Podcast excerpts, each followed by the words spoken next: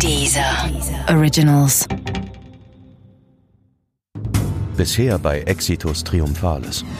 Kann hier mal jemand ein Fenster aufmachen? pöbelt Pinsner.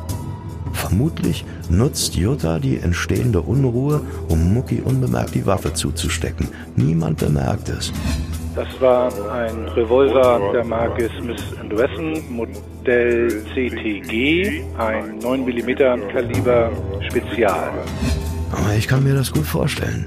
Geiselnahme, ausfliegen lassen und nach Sri Lanka. Warum nicht, oder?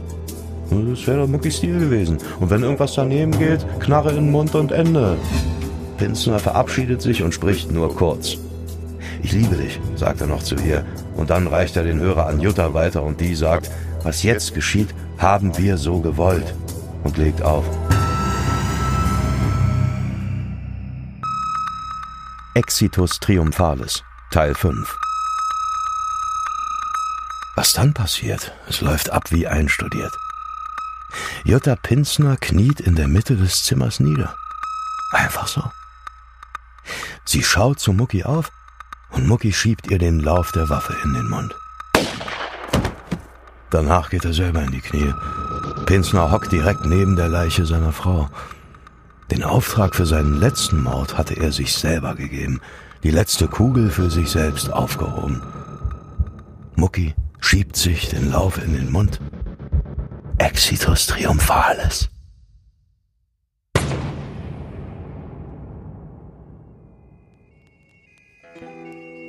Von weitem hört man die heranrasenden Krankenwagen. Und wenige Momente später wird ein MEK-Kommando das Zimmer stürmen. Ein Hubschrauber befindet sich im Landeanflug. Der schwer verletzte Staatsanwalt wird abtransportiert. Er wird's nicht schaffen und stirbt am nächsten Tag im Krankenhaus. Bistri wird 40 Jahre alt. Die Protokollführerin steht unter Schock und wird zusammen mit der Rechtsanwältin zitternd aus dem Raum geführt. Auf den Fotos, die die Polizei vom Tatort macht, sieht man überall Blut. Auf dem Boden, verschmiert an Schreibtischen und an der Tür. Pinsner und Jutta nebeneinander auf dem dunkelblauen Teppichboden. Sieht so aus, als würden sie Händchen halten. Am Ende gibt's zu viele Fragen und wenig Antworten. Wollte Mucki wirklich noch weitere Taten gestehen? Wieso hat niemand Jutta Pinsner beim Betreten des Präsidiums kontrolliert? Wie hatte es im Vorfeld sein können, dass niemand bemerkte, dass Pinsners Anwältin Drogen ins und Briefe aus dem Gefängnis schmuggelte? Immerhin galt Mucki damals als Hamburgs bestbewachter Häftling. Sie organisierte, was Mucki aus dem Gefängnis heraus nicht selber in Angriff nehmen konnte, seine Kiezgeschäfte, seinen Abgang. So sollte Jutta sogar einmal in Werners Auftrag gefragt haben, nehmen Sie es mir nicht übel, aber Ihr Mann hat mir aufgetragen, Sie zu fragen, wann sie sich das Leben nehmen.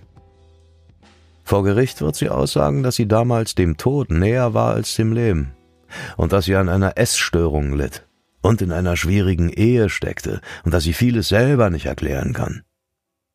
Später wird sie in zweiter Instanz zu sechseinhalb Jahren Haft wegen Beihilfe zum Mord verurteilt. Naja, dazu sage ich aber lieber nichts mehr. Man darf nicht mehr über die berichten, aus Resozialisierungsgründen oder so. Und in Hamburg? Der stadtführende Reverend von der Reeperbahn hat passend beschrieben, wie das Erdbeben in der Hansestadt aussah. Als die Morde quasi öffentlich wurden am nächsten Tag, stand Hamburg erstmal komplett unter Schock. Wie konnte es sein, dass eine Waffe in ein Polizeipräsidium geschmuggelt wird? Die Politik war aufgeweckt. Das heißt, es wurde über die Sicherheitssysteme diskutiert und der Zuspruch der Wähler schwand. Die Senatoren für Inneres und Justiz müssen zurücktreten. Und die damals regierende SPD, bis dahin in allen Umfragen vorne, stürzt nach Schüssen in Zimmer 418 ab und verliert die Wahl. Und wenn Sie seitdem das Polizeipräsidium betreten, müssen Sie durch eine der Sicherheitsschleusen, die an den Eingängen nach der Tat installiert wurden und die bis heute noch bestehen. Ich bin der Eliminator hat Mucki nach dem ersten Auftragsmord einem Kumpel erzählt, und dann hat er ihm seine Pistole gezeigt, die er im Gürtel unter der Joggingjacke trug. Alle haben Angst vor mir. Es gibt das Gerücht, dass der ganze Kiez zu Muckis Ehren Spalier stand, dass die feinen Herren Zuhälter in Zweierreihen den Straßenstrich hoch und runter gefahren sind, hupend und blinkend in ihren dicken Autos. Ich selber erinnere mich daran nicht mehr so genau. Aber der Mucki war ja kein Held hier auf dem Kiez. Warum sollte man dem die Ehre erweisen? Fakt ist, Mucki und seine Frau wurden nicht in Hamburg beerdigt, wie auch Jochen Schulz vom Polizeimuseum weiß. Werner Pinsner wurde auf dem Burgfriedhof in Lübeck beigesetzt und es waren dort circa zehn Personen anwesend. Während der Beisetzung soll jemand In the Ghetto von Elvis Presley auf einem Kassettenrekorder abgespielt haben. Immerhin, die vom Spiegel haben damals über sein Ende geschrieben. Genau genommen haben alle über ihn geschrieben. Und das muss man ja auch erstmal hinkriegen. Und sogar viel später, zum 25. Jahrestag der Tat, zeigt der Norddeutsche Rundfunk eine Reportage über den denkwürdigen Tag. Ich kann mir gut vorstellen, dass der Mucki das genau so wollte. Dass die Leute noch Jahre später über ihn reden und rätseln. Ne? Später gab's ja auch mehrere so Fernsehdokus und sogar einen Film.